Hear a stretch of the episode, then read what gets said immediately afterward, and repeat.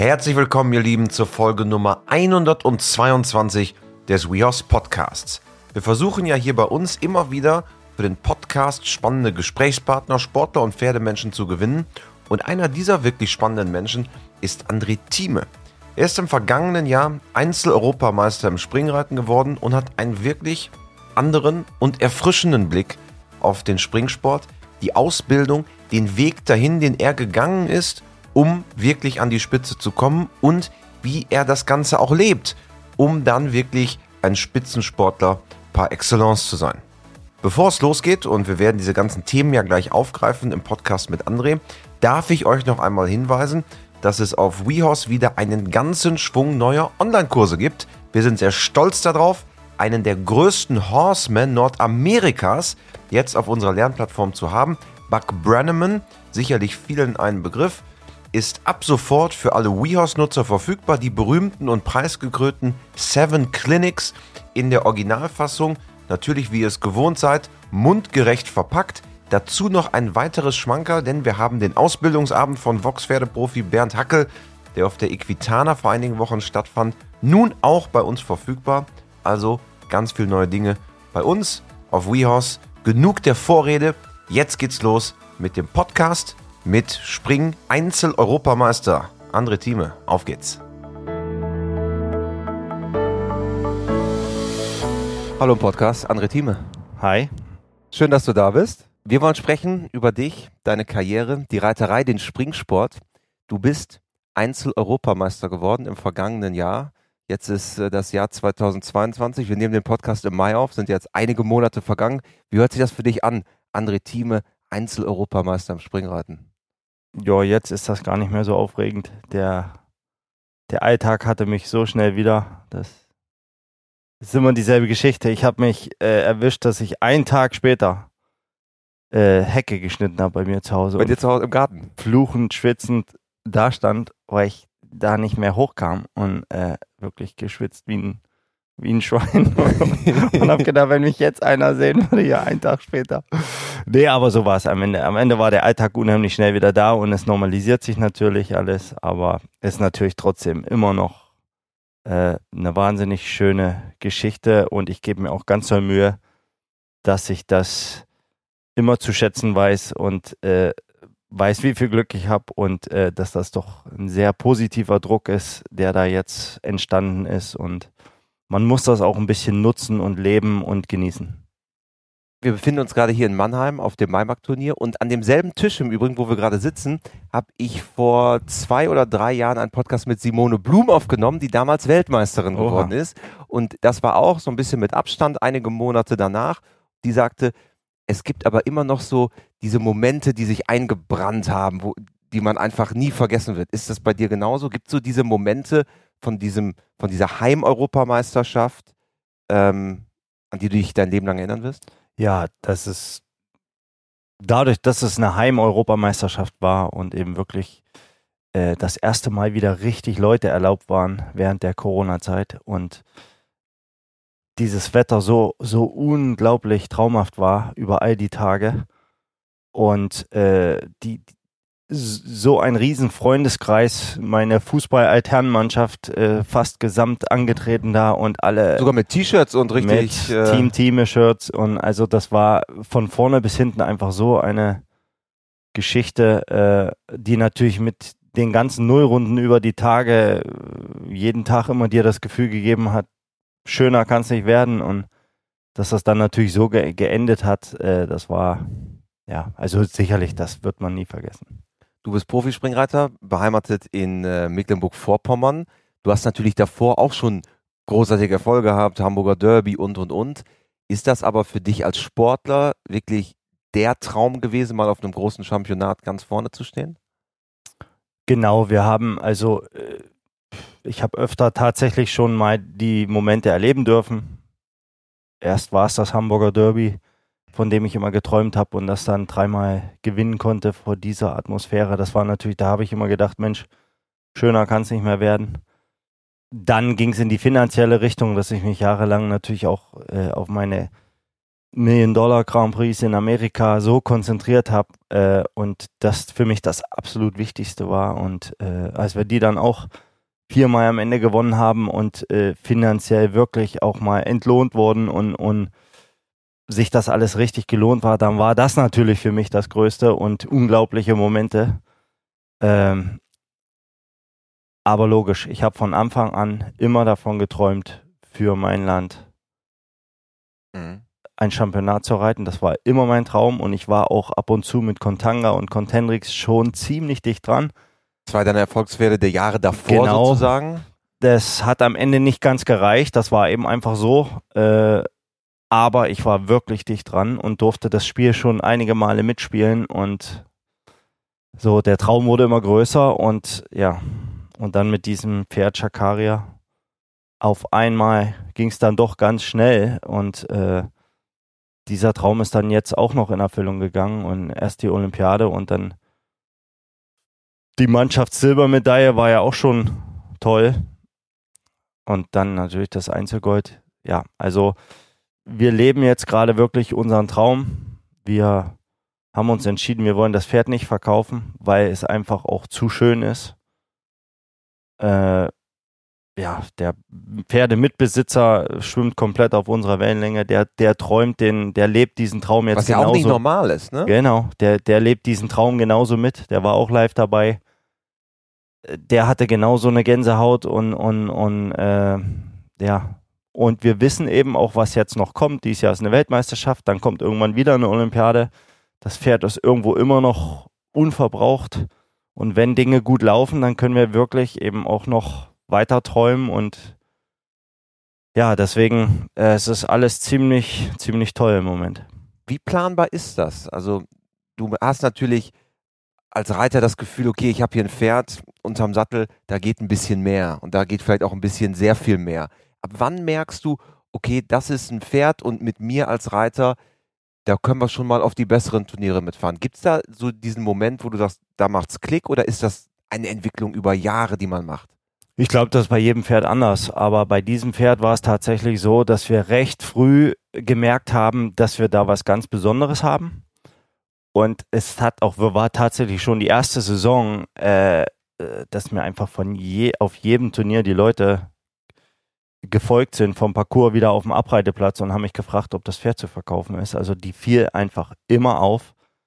Und mit Otto Becker, ich war halt damals mit Contendrix und, äh, und Otto Aret Becker, Springbundestrainer. Aretino, auch schon im, im, irgendwo äh, im Kader und hatte sie dann auch schon immer mal mit als Zweitpferd und als Drittpferd und die Videos aus Amerika und äh, also das, dieses Pferd war dann auch wirklich sehr früh schon auf dem Zettel bei Otto und, und, und wurde beobachtet und, und ich wurde natürlich auch immer gefragt, ob ich sie auch wirklich behalte und nicht verkaufe und ob wir mit der ein bisschen planen können. Und so hat sich das dann gesteigert und, und so richtig gewusst, was wir wirklich haben, war dann erst wirklich, als sie anfing, in Amerika äh, dann auch tatsächlich fünf Sterne springen zu gehen. Und das war das Krasse bei ihr von Anfang an, dass sie es wirklich, äh, dass man keinen Unterschied merkt. Ob man nun zwei, drei oder fünf Sterne reitet, äh, sie, man hat immer das Gefühl, sie galoppiert da einfach so rüber, ohne, ohne sich zu zerreißen, ohne dass man das Gefühl hat, das ist jetzt die letzte Kerbe. Es ist einfach immer irgendwo ein lockeres Vorwärts rüber galoppieren und, und da haben wir natürlich gemerkt, bei fünf Sterne scheiden sich nun mal die Geister. Und sie hat dann genauso ihre Nullrunden abgeliefert, immer wieder. Das ist halt das große Besondere bei ihr, dass sie einfach so oft Null gehen will und, und so oft Null geht. Und ich klopfe mal auf Holz, dass, dass das hoffentlich auch so bleibt. Aber das und da haben wir natürlich gemerkt, okay, das ist einfach nicht nur ein Talent, sondern jetzt beweist sie es auch, dass sie es wirklich bis zum Ende durchziehen kann. Wie ist Chakaria zu dir gekommen? Das war ziemlich ja, außergewöhnlich, weil es sind ja nun überall auf der Welt äh, laufen die Scouts rum und äh, jeder Reiter guckt, jeder Reiter sucht ein Pferd. Also es ist ja unglaublich. Ist eigentlich fast wie im Fußball, ne? es fällt so kein Pferd ist, durchs Raster. Nein, ne? es, ist, äh, es ist reines Glück und äh, so war es dann eben auch. Ich war auf einem Turnier in Schwanebeck bei uns im Osten, äh, was Gott sei Dank ohne Clip My Horse lief. Und ich war an dem Tag einfach nur in der glücklichen Lage, auf dem Abreiteplatz zu sein. Und äh, aber du warst nur so, du warst selber ich, nicht geritten? Ich, ich bin geritten, okay. aber, aber hatte nichts mit diesem Pferd zu tun und auch nichts mit diesem Springen zu tun. Es war irgendein, ich glaube, ein Meter 35er Springen, ländlich. Und die fiel mir so auf und ich konnte irgendwo gar nicht glauben, was ich da sehe auf dem Abreiteplatz, mit wie viel Potenzial sie da einfach. Und dann, ja, habe ich gesagt, was ist das denn? Und da hat mir der Reiter gesagt, äh, ja, kennst du die nicht? Die springt immer so. Das waren die Worte. Und dann bin ich mit zum Parcours und habe gesehen, wie sie da die Meter 35 null gegangen ist. Und habe sofort den Reiter angesprochen und der sagte mir, ja, morgen möchte ich das erste Mal Meter 40 reiten. Und habe ich diesen einen Tag noch gewartet und habe gesagt, das gucke ich mir in Ruhe nochmal an. Dann bist du hingefahren nochmal. Nee, ich bin da geblieben, ich war Ja. auf dem Turnier und habe mich dann auf den Abreiteplatz gesetzt, habe jeden einzelnen Sprung beobachtet, habe dann den, das Meter 40er Springen mir angeguckt und habe gewusst, Dime, jetzt musst du einmal im Leben mal wirklich aus dem Quark kommen. Und Ja. dann habe ich an diesem Sonntag alles klar gemacht, dass ich, ich glaube, am, am Montag direkt, weiß nicht, ob Montag oder Dienstag, hatte ich auf jeden Fall einen Termin, das Pferd zu probieren. Ich habe das Pferd probiert, war erst, sie war schwierig und giftig und habe ich überhaupt nicht wohl gefühlt. Und habe gedacht, nee, nee, nee. Geht nicht. Aber bin dann, habe mich überwunden, dann trotzdem den Sprung anzureiten und da war es um mich geschehen. Da habe ich einfach gemerkt, das ist ein Gummiball und äh, und dann fing sie auch an, die letzte halbe Stunde äh, nachzugeben und alles wurde locker und die Reiteignung kam ein bisschen ganz zum Schluss und ja.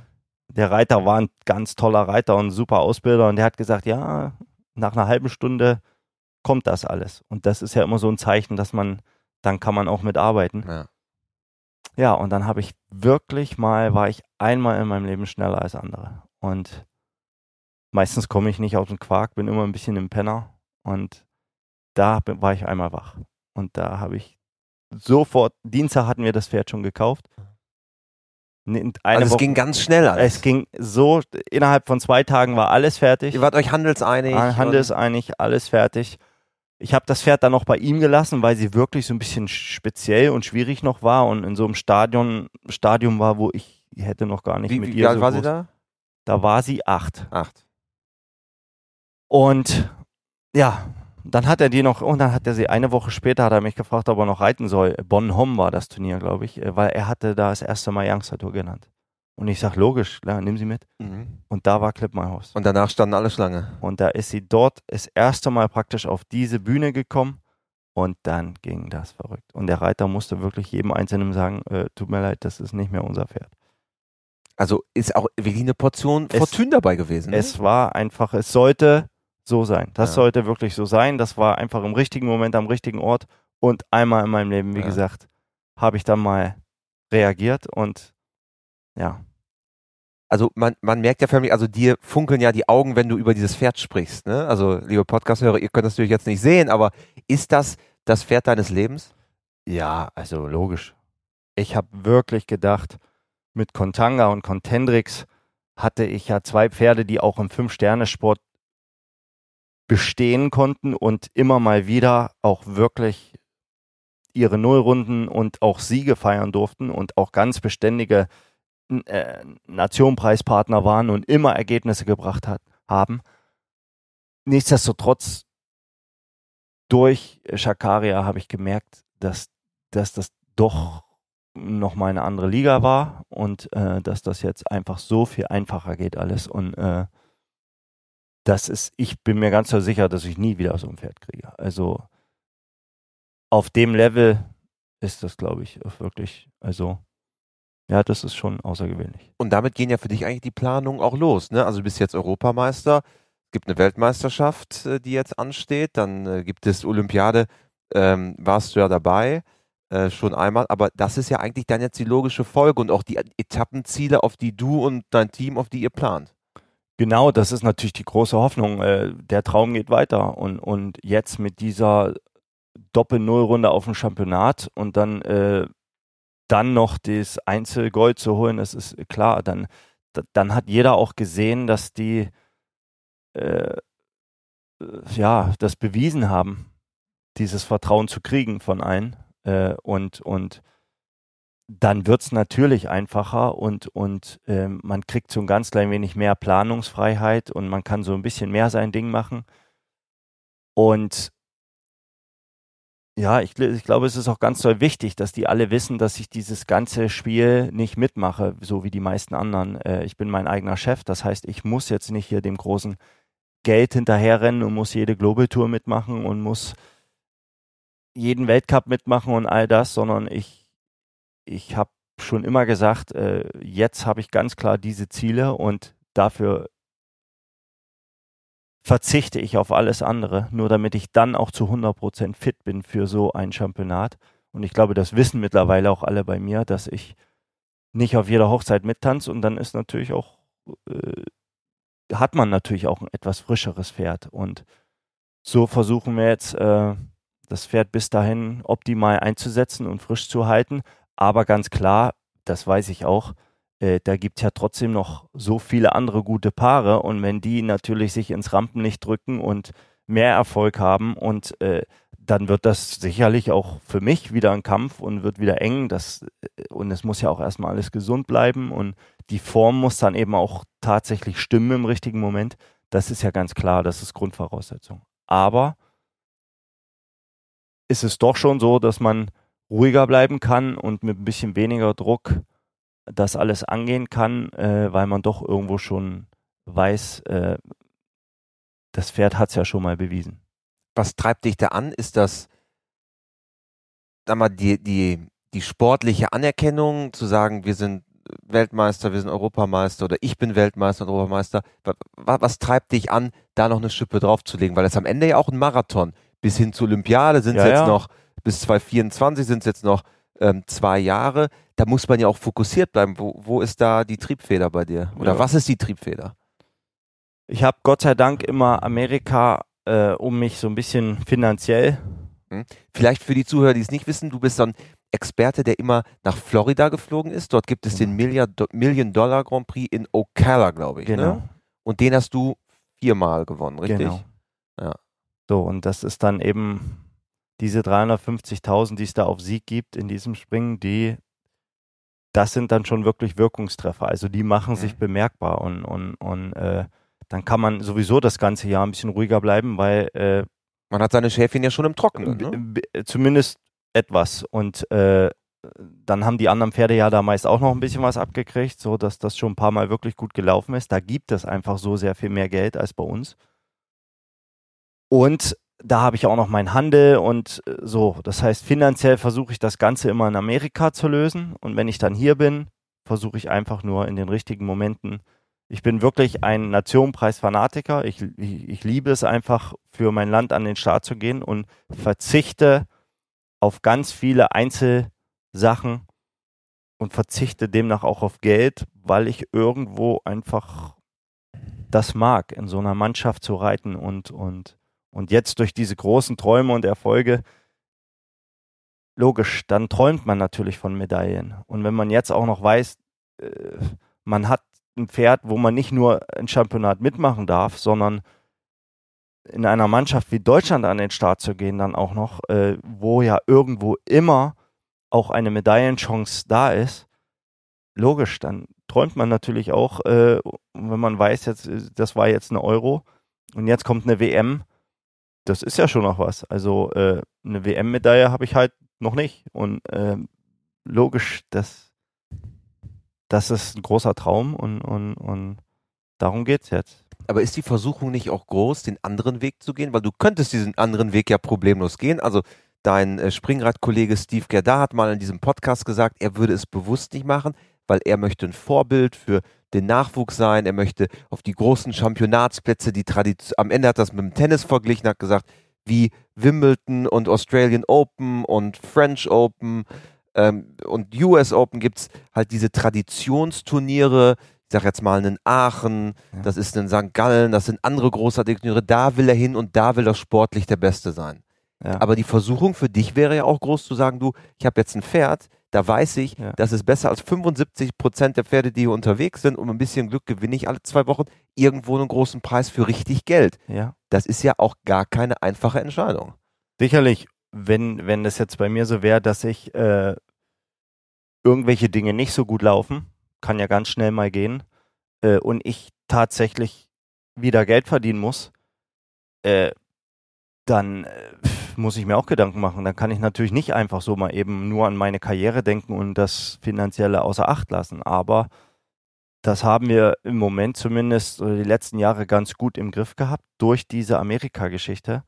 Und ich ticke einfach wirklich tatsächlich wirklich ein bisschen wie dieser Steve Gardar. Äh, sicherlich, logisch, ist der auf einem ganz anderen Level und, und äh, hat vier von solchen Pferden und, und, und, und ist ja nochmal ganz anders gefestigt in diesem Sport und gewinnt jede Woche, aber kämpft um die Weltrangliste Nummer eins. Äh, aber irgendwo ist es tatsächlich so. Ich war, ich hatte halt das Glück, dass ich in Dublin, Hickstead, Falsterbo, Calgary diese, diese klassischen Turniere, die es da gibt auf der Welt, äh, diese Nationpreisturniere Aachen, ich durfte da überall schon reiten und durfte mittlerweile da auch wirklich schon überall im Nationenpreis mit dabei sein und das ist für mich tatsächlich so. Das sind Klassiker und die, die hat für mich auch einfach tatsächlich mehr Charme und das ist für mich dieser Sport. Ich hätte jetzt die Möglichkeit, auch in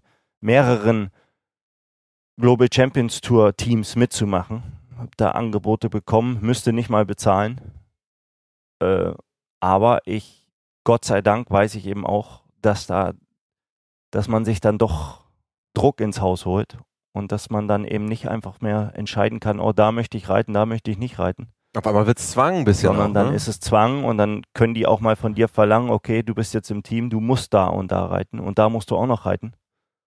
Und dann möchte ich aber nicht, dass du den und den reitest, sondern da musst du deine gute reiten. Und ganz schnell geht das dann, dass du dann in dieser Schleife drin bist und dann reitest du am Ende doch fünf große Preise zu viel und hast nicht mehr dasselbe volle Akku, wenn es drauf ankommt, als eben nicht. Und ich war schon immer ein Planer und äh, wenn ich dann die Chance kriege, dann möchte ich aber eben auch gut sein. Und das weiß ich, das geht dann eben auch nur, wenn du dein Pferd so in Form hast, wie du das gerade selber willst. Und, und ja, ticke ich ähnlich mit ihm und, und, und ich habe das große Glück, das selber entscheiden zu dürfen.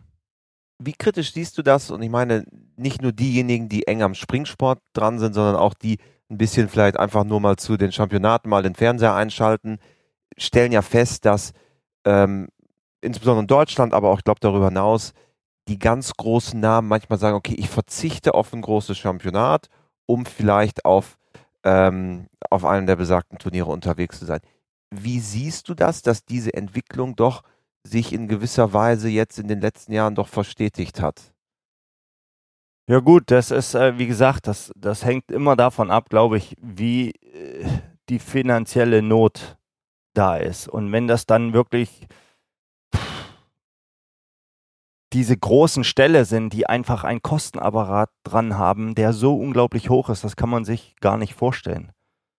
Und wenn die dann drei solche Spitzenbereiter haben, äh, dann ist das auch wirklich, die müssen dann auch Geld verdienen, weil einfach mal eben von nichts kommt da nichts. Und, und wenn die dann Reiter haben, die auf diesem Fünf-Sterne-Level die Global Tour gewinnen können, dann müssen die auch da hinfahren und müssen dieses Gewinngeld holen, weil dann rumzuspielen und es kostet jeden Monat und man gewinnt nichts und dann fährt man zum Championat, wo es sowieso kein Geld gibt. Und äh, dann hat man wahrscheinlich als Chef, wenn man irgendwo in Belgien sitzt, äh, einen deutschen Reiter, der dann aber zum Championat will, dann sagt der natürlich ja, ich will aber lieber, dass du nach Calgary fährst und den großen Preis da gewinnst und zehnmal mehr Geld nach Hause holst, als wenn du für Deutschland da dir eine Medaille holst. Da habe ich ja nichts von so ist es tatsächlich wahrscheinlich in sehr vielen von diesen Stellen. Äh, dann verstehe ich das natürlich auch und ist ja logisch. Äh, ich, jeder, der sich leisten kann, würde wahrscheinlich auch lieber sich für diese Medaille entscheiden als für Aber ich glaube, ganz oft sitzt da auch ein Chef dahinter und ein großer Betrieb und, Der und ein gewisser auch, ja. finanzieller Druck. Ja. Äh, das kann sich eben auch nicht jeder leisten, äh, diesen Traum so zu leben. Aber die meisten, die ich kenne, die wollen beides. Die wollen natürlich zum Championat und die wollen die Medaille und wollen aber nebenbei auch noch jeden großen Preis gewinnen. Und das ist die Schwierigkeit, dass das meistens eben nicht funktioniert, sondern dass du irgendwo Viel Überbelastung schnell. ja, ne? man muss halt irgendwie einen Mittelweg finden, dass man doch hier und da mal verzichtet auf so eine Globetour oder dies oder das, damit man dann auch irgendwo noch ein ausgeruhtes Pferd hat. Aber Ja. das ist, de- jedes Land hat dieselben Probleme, glaube ich, in der Beziehung. Du hast auch berichtet, dass in äh, Riesenbeck bei der Europameisterschaft äh, großer Fantrupp dabei war, nämlich deine Fußballmannschaft. Du spielst äh, nämlich nebenher noch sehr aktiv Fußball auch. Genau. Habe ich immer getan, war meine erste große Liebe. Viel mehr als Reiten. Ist das so? Ja, ja, also ich wollte Fußballer werden. Ich war auch recht gut. Aber du kommst aus einer echten Pferdefamilie, ne? Ja, genau. Die hatten mit Fußball gar nichts zu tun, aber äh, äh, am Ende habe ich trotzdem von klein auf immer Fußball gespielt und immer im Verein und wurde dann auch gesichtet und habe äh, mich recht weit entwickelt und durfte dann ziemlich große äh, Spiele mitmachen und auch Trainingslager auf ein Wie- bisschen wie- wie höher. weit warst du da? Ich habe da auch stellenweise sogar ein bisschen ähm, Junioren-Nationalmannschaft Einladung bekommen und also DDR damals noch. Ja. Also war schon, das war schon nicht so schlecht, aber am Ende ja logisch. Äh, der Papa war ein großer Trainer und wir sind dann Am, am Landgestüt ins Redefien, Landgestüt glaube ich. Redefien Ne? gegangen nach der Wende und äh, sind aus von Sachsen-Anhalt weg und ja, dann war In es Sachsen-Anhalt einfach bist du groß geworden. Genau. Und dann war es eben einfach vorbei mit Fußball. Dann, äh, aber trotzdem, die Leidenschaft ist bis heute da und äh, ganz viele meiner engeren Freunde kommen aus dieser Richtung und die sind so ziemlich geschlossen da. Haben, sind die aufgeschlagen auf, auf Euro und haben so Feuer gefangen, die haben sofort Karten für die WM gekauft, äh, wo es noch welche gab. Für Dänemark in Ja. Herning. Und äh, ich konnte da fünfmal sagen, Leute, das ist äh, überhaupt noch nicht entschieden, ob ich da überhaupt reiten darf. Also das war denen alles egal. Und der also, Bus ist schon gechartert, der Bus ist schon Doppeldeckerbus. gechartert und äh, ja, ja, die haben alle Feuer gefangen und die sind richtig dabei. Ja. Also Auswärtsspielteame in äh, Herning mit denen. Mal gucken. Aber hast du da auch irgendwann mal gehadert und gesagt, na, wäre ich mal lieber Fußballer geworden? Und weil, weil, weil du sagst, du das eigentlich viel lieber Ja. Fußball gespielt hättest. Immer. Immer, also komplett, also bis ich, ich bin mir sicher, also bis ich glaube, das ging so lange, bis ich dann wusste, jetzt bin ich 35 Dann ist zu spät. und da wusste ich, jetzt wäre meine Fußballkarriere Ja. vorbei. Äh, wenn sie denn überhaupt stattgefunden hätte, Ja. das wusste ja, also, da muss ja auch so viel richtig la Ja. laufen, aber äh, Gehört auch viel Glück dazu. Ähnlich wie beim Reiten, das ja, beim Fußball auch. Ende, du viel nun, Glück. Wenn du im Juniorenbereich ziemlich gut bist, bedeutet das noch lange nicht, dass das dann für, für erste oder zweite Liga reicht und nur dann lohnt sich ja am Ende auch. Also das ist, das war auch immer nur ein Quatschtraum, aber äh, spätestens dann war ich dann doch froh, dass mein Papa sich durchgesetzt hat und, und mir das Reiten schmackhaft gemacht hatte und wir dann angefangen haben, Dressur zu reiten und, und das war, ja, ja. Und tatsächlich, es ging dann mit dem Reiten ja erst richtig los. Und, und man hat irgendwie das Gefühl, dass, dass da immer noch eine Menge möglich ist und, und, und ja, ja, da wäre mit Fußball schon vor über zehn Jahren vorbei, vorbei gewesen. Wa- Was sind so im Pferdesport so Persönlichkeiten oder, oder auch, auch Reiter, wo du sagst, Mensch, die machen das richtig gut, da kann ich auch, da gucke ich mir was ab. Wer- Wer sind so Idole? Weil das ist ja auch wichtig, gerade in der Anfangszeit, guckt man mal auf gewisse Leute. Ja, ja. Gibt es diese Personen bei dir?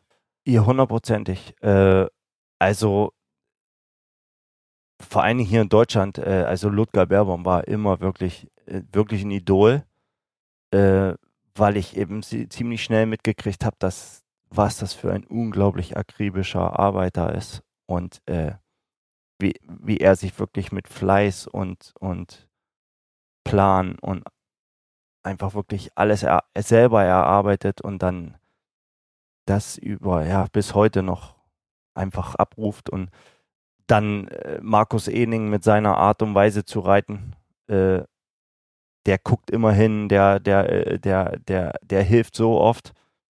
Das ist auch einer, den ich wirklich sehr oft frage, wenn mal irgendwas ist, der auch dann immer eine Antwort hat, weil er das schon aus dem Augenwinkel sowieso immer beobachtet bei jedem. Also das ist unglaublich, was der alles sieht und wie aufmerksam der noch andere beobachtet. Ähm, Christian Allmann war für mich, äh, der, wir sind ja alle ein Alter, mehr oder mhm. weniger. So, das heißt, die habe ich im Junioren-Jungen Reiterbereich schon immer bewundert, weil ich gesehen habe, was Christian Allmann, was der einfach hinkriegt. Da habt ihr quasi auch schon zusammen geritten. Ne? Genau, ne? was der einfach, ja, der konnte eben schon immer alles reiten und und immer geschmeidig, immer ja, Pferde. aber eben auch, wenn dann mal Dinge schief laufen, dann löst ja. er die einfach er ist so stark im selben Moment, wie er dann das super Gefühl hat, einfach Marco Kutscher, das sind alles, das sind alles. Also wir haben schon in Deutschland unglaubliche Reiter. Dann eben auch dann in Steve Gerda, der das auf eine komplett irgendwo andere Art und Weise macht. Er lässt die Pferde so ein bisschen mehr naturmäßig, ein bisschen, ein bisschen leichter, bisschen, bisschen alles, ne? wilder ne? laufen. Ja. Und das ist alles ein bisschen leichter vorwärts, aber auch so unglaublich gut mit Plan alles. Und naja, da gab's, das waren schon immer meine, meine Reiter, die ich beobachtet habe.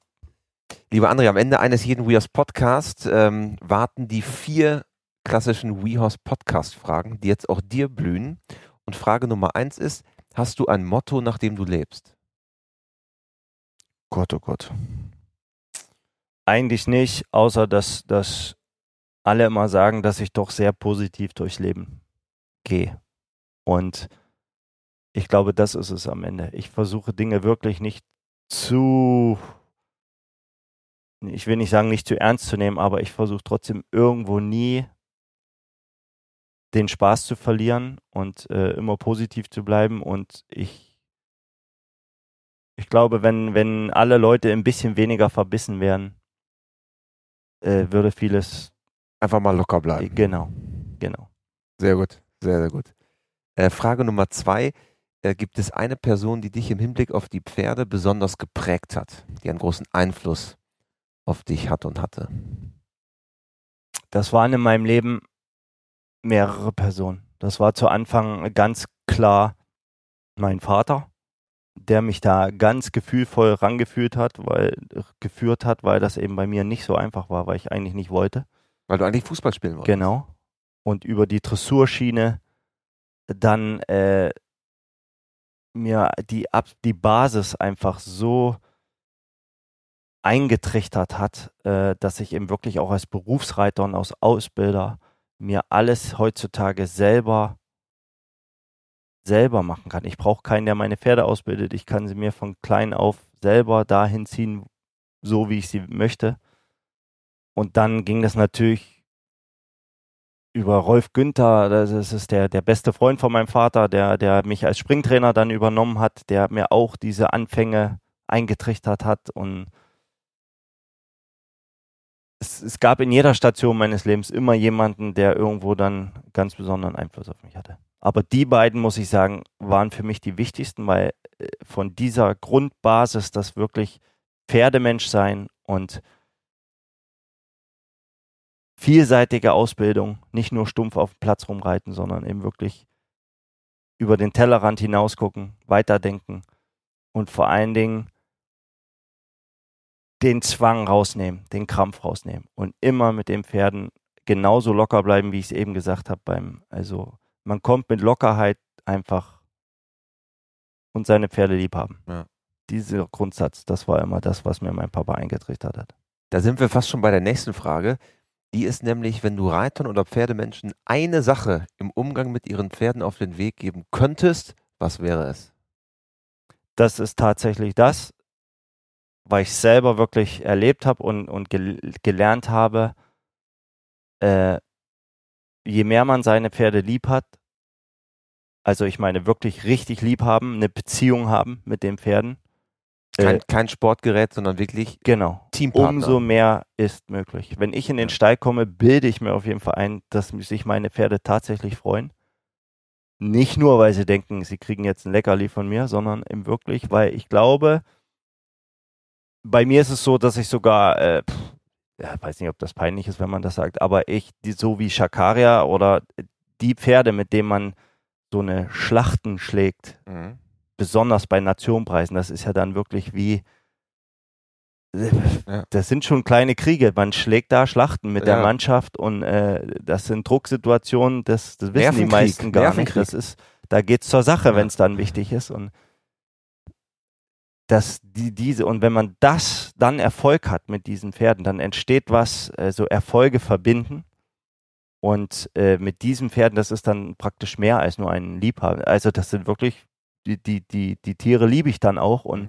wenn denen einer was antun würde, da würde ich also verrückt werden. Also das Mhm. ist schon wirklich, wenn ich mich dann trennen muss auf irgendeine Art und Weise von so einem Pferd, das tut weh. Und das ist, äh, und ich erlebe leider und sehe, sehe viele Leute, die einfach doch, wo ich einfach sehe, äh, da ist keine Beziehung da oder nicht genug und äh, die reißen da dran rum und äh, ja, ja, das ist ein ganz großes Motto, was ich jedem auf den Weg gebe, der, der, wo ich, wo mir das Ja. auffällt. Äh, wenn man seine Pferde lieb hat, ist die Chance, was damit zu erreichen, sehr viel höher. Sehr gut. Und zum Abschluss vervollständige diesen Satz: Pferde sind für mich. Alles. Sehr gut. André, vielen lieben Dank, hat sehr viel Spaß gemacht. Schön, dass du da warst. Weiterhin alles Gute für die nächsten Monate und Jahre und bis bald. Danke dir, danke dir. Wenn dir unser Podcast gefällt, lass gerne eine 5-Sterne-Bewertung da auf Spotify, auf Apple Podcast. Du findest uns überall dort, wo es gute Podcasts gibt. Und ich würde sagen, bis bald bei der nächsten Folge des We Are Podcasts.